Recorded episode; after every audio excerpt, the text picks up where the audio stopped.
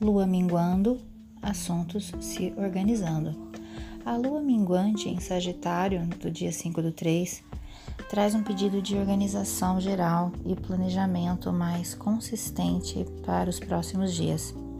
Ao longo da próxima semana, nos preparamos para um novo ciclo de lunação que acontecerá no dia 13 do 3, no signo de Peixes, trazendo um mar de possibilidades.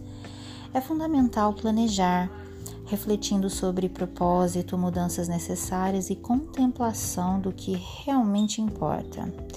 Essa lua minguante tem algumas características especiais ao estimular o otimismo e os sonhos, mesmo trazendo a clara consciência da realidade para muita gente.